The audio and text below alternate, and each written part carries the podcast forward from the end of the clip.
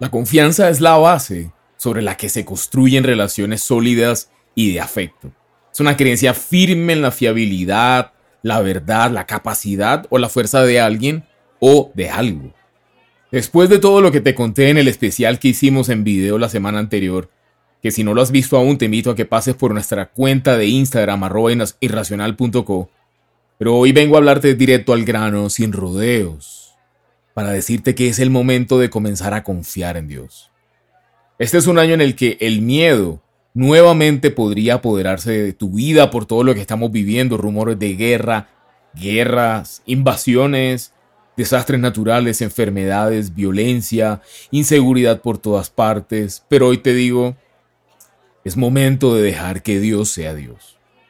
Llegó la hora de girar nuestros ojos hacia Él, darle el primer lugar en todo y entregarle el control de nuestras vidas. Es el momento de construir una relación con nuestro Padre Celestial basada en la confianza, pero en la confianza de quién es Él.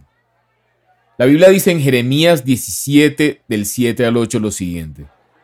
Bendito el hombre que confía en el Señor y pone su confianza en Él.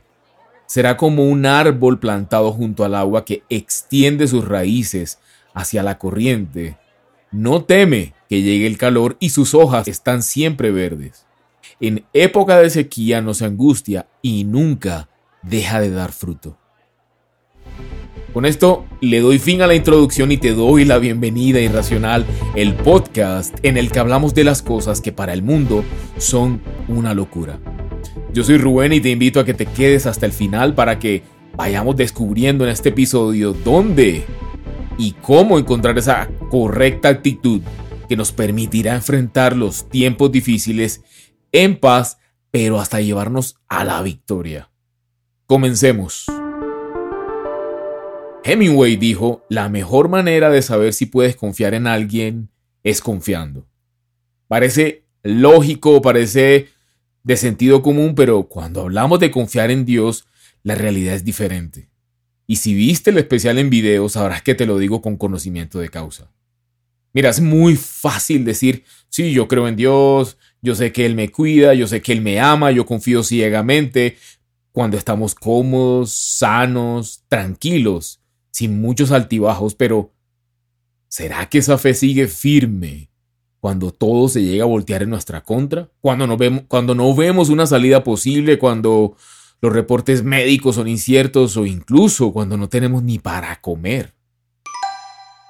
Sí será verdad que podremos decir que estamos confiando en Dios, en sus promesas y que podemos descansar en su grandeza, en su poder. Son varios temas los que vamos a hablar en este episodio que te van a servir como base, como herramienta, pero digo como base para afrontar retos porque cada quien debe hacer su propia búsqueda en la palabra. Esto va a servir para afrontar dificultades, temores, cualquier cosa que llegue a tu vida de manera inesperada. Y creo que es conveniente que lo miremos por partes. Vamos a entrar a la parte 1, que se llama o que le pusimos a aprender a recibir ser vasijas vacías. Te invito a que abras tu Biblia y leer Segunda de Reyes capítulo 4 para que puedas hacerte un poquito más de contexto sobre este tema. Lo primero que descubrí al analizar este tema de la confianza en Dios en medio de esos días oscuros que enfrenté es que generalmente somos caprichosos y pensamos que Dios tiene que cumplir nuestra lista de deseos. Entonces realmente no confiamos en Él sino que queremos que haga lo que nosotros decimos. A veces la oración se vuelve como una lista de productos que llamas a pedir a domicilio, huelgas y simplemente te sientas a esperar que llegue. Creo que nos falta humildad para ver la grandeza del Señor, para dejarnos guiar y para disponer nuestro corazón a recibir todo lo que Él tiene para darnos, porque nos quedamos aferrados a lo que nosotros queremos de la manera en que nosotros lo queremos. Hay poder en, ese proceso de soltar todo y caminar por donde Dios quiere llevarnos por difícil que parezca. Hay poder en recibir lo que Dios tiene para nosotros y no limitarlo a nuestros deseos. Hay una gran diferencia que puedes notar. De verdad creo que todos tenemos una increíble oportunidad de ser tocados por Dios en cada aspecto de nuestra vida, si tan solo nos disponemos a recibir de Él. El límite de su bendición es nuestra capacidad de recibir. Lo voy a repetir. El límite de las bendiciones de Dios es nuestra capacidad de recibirlas. Y ese límite con frecuencia está reducido por nuestro orgullo. Dejamos de traer vasijas vacías al altar de Dios para ser llenas de su bienestar y lo que traemos son resentimientos, peleas, dolores, arrogancia. Por lo tanto, ese aceite de su bendición no fluye. Mira, Dios siempre va a proveer en la vida de sus hijos mientras traigamos nuestras necesidades ante Él. De lo contrario, si hay ego, orgullo, soberbia, eso no nos va a permitir ver cuánto necesitamos a Dios realmente. Por lo tanto, Él no va a poder actuar de la manera en que debería actuar. Su naturaleza, la vocación de papá, de Dios, es bendecir a sus hijos y Él no puede ir contra su propia naturaleza. Segundo, deja que Dios pelee tus batallas. Nada es exitoso en nuestras fuerzas, así que descansemos en Él. La vida está llena de retos, de dificultades, luchas de todo tipo, pero el Señor nos está llamando a descansar en Él. Jesús dijo, vengan a mí todos ustedes que están cansados y agobiados, y yo les daré descanso.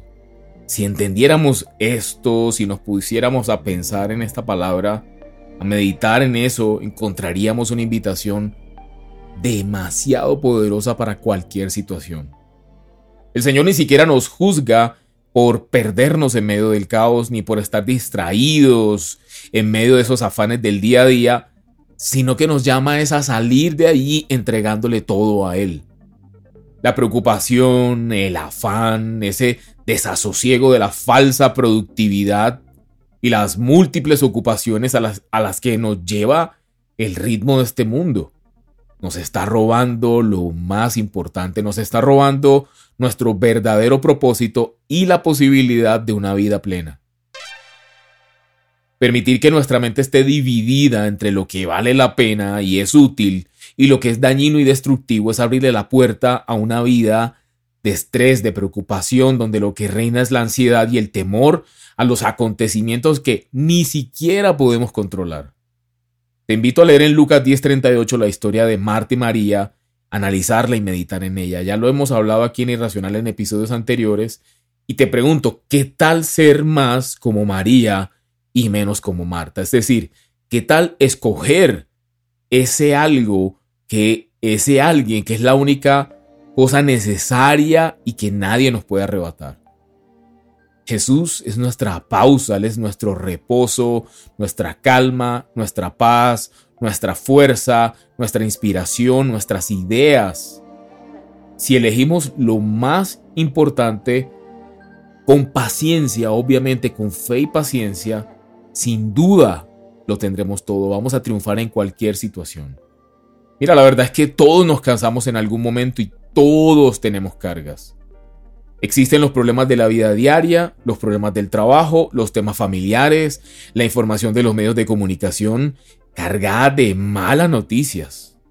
Pero cuando Jesús dijo que todos, todos los que estén cansados y tienen cargas pueden tener acceso al descanso verdadero, no hizo una segmentación de personas ni puso requisitos. Lo único es creer en Él, confiar en Él, tener fe y por eso entonces absolutamente todos nosotros, todas las personas podemos acceder a ese descanso constante, inmediato, tangible y real sin importar lo que suceda alrededor.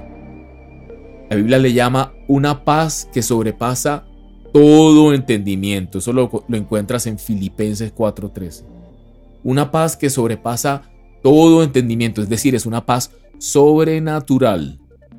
Parafraseando a Hemingway, si no confías, ¿cómo vas a saber si puedes o no confiar? Entonces, cuando estamos allí, cuando encontramos esa paz inexplicable en medio de una tormenta, cuando verdaderamente llegamos a ese punto en el que decimos, Señor, sabes que no puedo más. Se acabó la farsa de que yo podía, ayúdame tú, por favor. Y soltamos nuestras propias maneras. Entonces damos frutos de fe y el Señor puede en ese punto comenzar a llenarnos como esas vasijas vacías de las que te hablaba hace un rato. Qué bueno sería para nosotros no tener que esperar a esos momentos críticos para encontrar al Señor. Sin embargo, la mayoría de personas encontramos al Señor es en la dificultad, no en medio de nuestras situaciones de bienestar. Navegando en internet me encontré un video de Tim Robbins donde él mismo dice, los tiempos buenos generan personas débiles. Las personas débiles crean tiempos malos. Los tiempos malos crean personas fuertes y las personas fuertes crean tiempos buenos. Qué, qué declaración más real. Sígueme con cuidado porque si lo analizas y lo piensas bien, parecería que esto de vivir es un ciclo de altibajos que solo termina con la muerte y parece que tuviéramos que, que quedarnos allí, acomodándonos a cada temporada, pero la buena noticia es que cuando estamos en Cristo no es así. Y aquí voy a tratar de explicarte el punto de inflexión. No es lo mismo atravesar las malas temporadas en paz que en caos. Tener la actitud correcta, esa que mira a Dios en cualquier momento, es lo que realmente nos hace estables emocionalmente mientras atravesamos cualquier proceso. Construir una verdadera relación con Dios a través de la oración y del estudio de su palabra, conocer su carácter, y recibir cada día su amor hacen que de verdad tengamos esa confianza inquebrantable que nos sostiene, nos alienta y ahí sí nos lleva de victoria en victoria. Retomemos el tema Caleb. Josué, Caleb y los 10 espías del libro de números capítulos 3 y 14. ¿Qué pudieron ver ellos, es decir, Josué y Caleb, que los otros 10 espías no pudieron ver? ¿Cómo llegaron a tener esa confianza inquebrantable? Yo personalmente pienso que es cuestión de humildad, decisión y disposición del corazón. Cuestión de no soltarnos de sus promesas, de no bajar los brazos, pero tampoco de racionalizar y de ponerse a analizar en nuestras capacidades humanas cómo es que una promesa puede llegar a ser verdad. Pura fe o fe pura, más bien fe de niño. Un hijo o una hija de conquista recuerda las promesas del Señor, no para coleccionarlas, sino para vivirlas. Es la punta de lanza para ir tras la victoria o la conquista de cualquier desafío o de cualquier adversidad. En su corazón, Caleb estaba convencido de la promesa de Dios, y eso le daba el valor para decir con toda certeza que podrían tomar posesión de la tierra prometida. Él trajo noticias como lo sentía en su corazón, así dice la Biblia. Repito, él trajo noticias como lo sentía en su corazón. Caleb tenía el mismo sentir de Dios. Para él estaba primero la palabra de Dios, luego la fe y después los sentimientos, las emociones o lo que sus circunstancias dictaran en el momento. Te digo algo, como creyentes, como hijos de Dios, es momento de levantarnos en fe y descansar bajo las alas del Padre. Descansar en sus promesas y en que somos beneficiarios de la cruz. La Biblia dice que Dios no es un simple mortal para mentir y cambiar de parecer. ¿Acaso no cumple lo que promete ni lleva a cabo lo que dice? Sin duda es un versículo que revela mucho sobre la fidelidad y el carácter de Dios. De ahí la importancia de buscar de Él para ser llenos de su poder. Eso no viene por, por inercia, es un compromiso. La pregunta es, ¿qué tan dispuestos estamos a asumirlo? En Caleb hubo otro espíritu. Dice números 14:24, abro comillas, en cambio a mi siervo Caleb, que ha mostrado una actitud diferente y me ha sido fiel, le daré posesión de la tierra que exploró y su descendencia la heredará. Si te sientes un poco fuera de contexto en todo esto que estoy hablando de Caleb, de la tierra prometida, te invito a que escuches toda la temporada 16, que es esta. Es cuestión de actitud. Mira, Caleb decidió ir en pos de Dios, no se dejó llevar por la inmensa mayoría, no se dejó confundir ni por los argumentos, ni por la manipulación, ni siquiera por el desespero, los gritos, las lágrimas de los que lo rodeaban. El tener otro espíritu como Caleb no se determina en el momento de la crisis. se obtiene, se trabaja, se adquiere desde mucho antes, como consecuencia de estar almacenando en nuestro corazón el tesoro de la palabra de Dios. Aquí llegamos al último punto, pero no por eso es el menos importante. Hambre y sed de Dios. Hay dos oraciones en la Biblia de dos hombres del Antiguo Testamento que llaman poderosamente mi atención. Una es la oración de Jabes y la otra es la oración de Gedeón en la que me voy a detener y la encontramos en el libro de jueces capítulo 6 versículo 11. Te leo nueva versión internacional. El ángel del Señor, siempre que la Biblia en el Antiguo Testamento habla de el ángel, artículo determinado, está hablando de una preencarnación de Jesús. El ángel del Señor vino y se sentó bajo la encina que estaba en Ofra, la cual pertenecía a Joás del clan de Abieser. Su hijo Gedeón estaba trillando trigo en un lagar, trillando trigo en un lagar, para protegerlo de los madianitas. Cuando el ángel del Señor se le apareció a Gedeón, le dijo, El Señor está contigo, guerrero valiente. Pero Señor, replicó Gedeón, si el Señor está con nosotros, ¿cómo es que nos sucede todo esto? ¿Dónde están todas las maravillas que nos contaban nuestros padres cuando decían, Jehová nos sacó de Egipto? La verdad es que el Señor nos ha desamparado y nos ha entregado en manos de Madián. El Señor lo encaró y le dijo, Ve con la fuerza que tienes y salvarás a Israel del poder de Madián. Yo soy quien te envía. Pero Señor, objetó Gedeón, ¿cómo voy a salvar a Israel? Mi clan es el más débil de la tribu de Manasés y yo soy el más insignificante de mi familia. El Señor respondió, Tú derrotarás a los madianitas como si fueran un solo hombre, porque yo estaré contigo.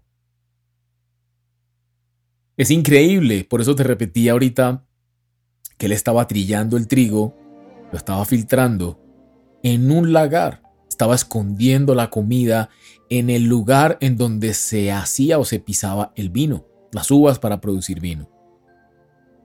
Lo que estaba pasando era que Madián, cuando veía que Israel pasaba el tiempo y veía que Israel ya había producido comida, que habían animales, Madián venía como langostas el pueblo de Madián, los enemigos venían y arrasaban con todo, y Gedeón se veía a sí mismo como una persona cobarde, como una persona, uno más de Israel, que estaba escondiéndose y que no veía por ningún lado las promesas, y el Señor mismo se le aparece cara a cara y lo, y lo, y lo enfrenta desde el punto de vista de su identidad. Si tú continúas leyendo ese pasaje, verás que Gedeón no estaba realmente seguro de haber hablado directamente con Dios, aun cuando el encuentro fue cara a cara. Es importante detenernos en esto porque nuestra incredulidad hace que frenemos el avance. Cuando Dios dirigió a Gedeón a reunir las tropas israelitas para derrotar a los invasores madianitas, Gedeón quería estar seguro y recontraseguro e hiperseguro si era realmente la voz de Dios que él estaba oyendo y que entendía sus indicaciones. Pidió a Dios una señal para demostrar que esto fue realmente su voluntad.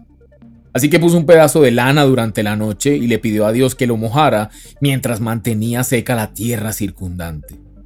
Dios bondadosamente lo hizo como Gedeón pidió, y en la mañana la lana era lo suficientemente húmeda para producir una taza de agua cuando se escurrió. Pero la fe de Gedeón fue tan débil, es decir, las circunstancias de Gedeón eran tan malas, del pueblo de Israel eran tan malas, llevaban tantos años sometidos, Gedeón no conocía de victorias, toda la vida luchando, toda la vida eh, de altibajos, de miedos, de esconderse, de cobardía y de no ver las manifestaciones de Dios, hizo que le pidiera al Señor otra señal. Esto quiere decir, esto te lo cuento, para que sepas que no está mal hablar con Dios y decirle, Señor, ayuda a mi fe, no creo, eh, muéstrame una señal, ayúdame, enséñame. Y Dios cumplió lo que Gedeón pidió. Gedeón finalmente quedó convencido de que Dios quería decir lo que dijo y que la nación de Israel tendría la victoria que el ángel de Jehová había prometido en jueces 6, capítulo 6, versículos 14 al 16. Aquí hay varias lecciones que podemos aprender y que sin duda harán nuestro camino mucho más llevadero. Primero, Dios es increíblemente clemente y paciente con nosotros, especialmente cuando nuestra fe es débil. Nuestro Dios es un Dios misericordioso, amoroso, paciente que conoce nuestras debilidades. Nos enseñaron que Dios es impaciente, que Dios se sofoca cuando no creemos y nos deja tirados cuando rechazamos una palabra o algo, porque lo hemos humanizado y así nos enseñaron. Nada más falso. Gedeón había recibido más que suficiente información, al igual que tú aquí en este episodio. Dios le había dicho cara a cara que tendría la victoria. Aún así, Gedeón pidió dos señales más debido a su propia inseguridad. De la misma manera, aun cuando Dios provee en ocasiones las señales que pedimos, esto no nos da lo que anhelamos porque nuestra fe que duda, que es vacilante, que sigue dudando, nos lleva a pedir más y más señales y reconfirmaciones de su palabra. Pero nada de eso nos da la seguridad que necesitamos. Porque el problema no es con el poder de Dios, es con nuestra propia percepción de Él. Es una incorrecta opinión de Dios. Jesús dijo en dos ocasiones que la generación mala y adúltera demanda señal. Su punto en el contexto era que las señales que ya se les habían dado, que era el cumplimiento de la profecía del Antiguo Testamento, los milagros, las sanidades que él había realizado, pues deberían ser suficientes para que pudiesen responder a la verdad. Si la verdad era lo que realmente estaban buscando. Sin embargo, la historia nos muestra que no fue así. Muchos no creyeron ni siquiera viéndolo en acción. Mira, como creyentes tenemos dos herramientas poderosas que Gedeón no tuvo. Ni Caleb, ni Josué, ni Moisés. En primer lugar tenemos la completa palabra de Dios, que sabemos es, como dice la palabra, abro comillas, inspirada por Dios y útil toda para enseñar, para redarguir, para corregir, para instruir en justicia, a fin de que el hombre de Dios sea perfecto, enteramente preparado para toda buena obra. Cierro comillas, eso está en segunda de Timoteo, capítulo 3, versículos del 16 al 17. Dios nos ha asegurado que su palabra es todo lo que necesitamos para estar completamente equipados para todo, para todo en la vida. No necesitamos pruebas eh, experienciales, sensoriales, señales, voces, apariciones de ángeles o milagros para verificar, para constatar lo que Dios ya nos ha dicho en su palabra.